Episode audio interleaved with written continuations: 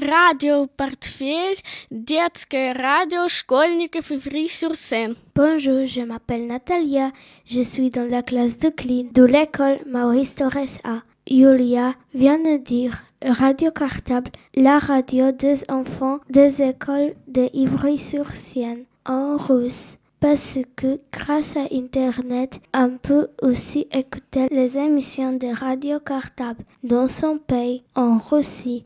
Bon écoute à tous et à bientôt.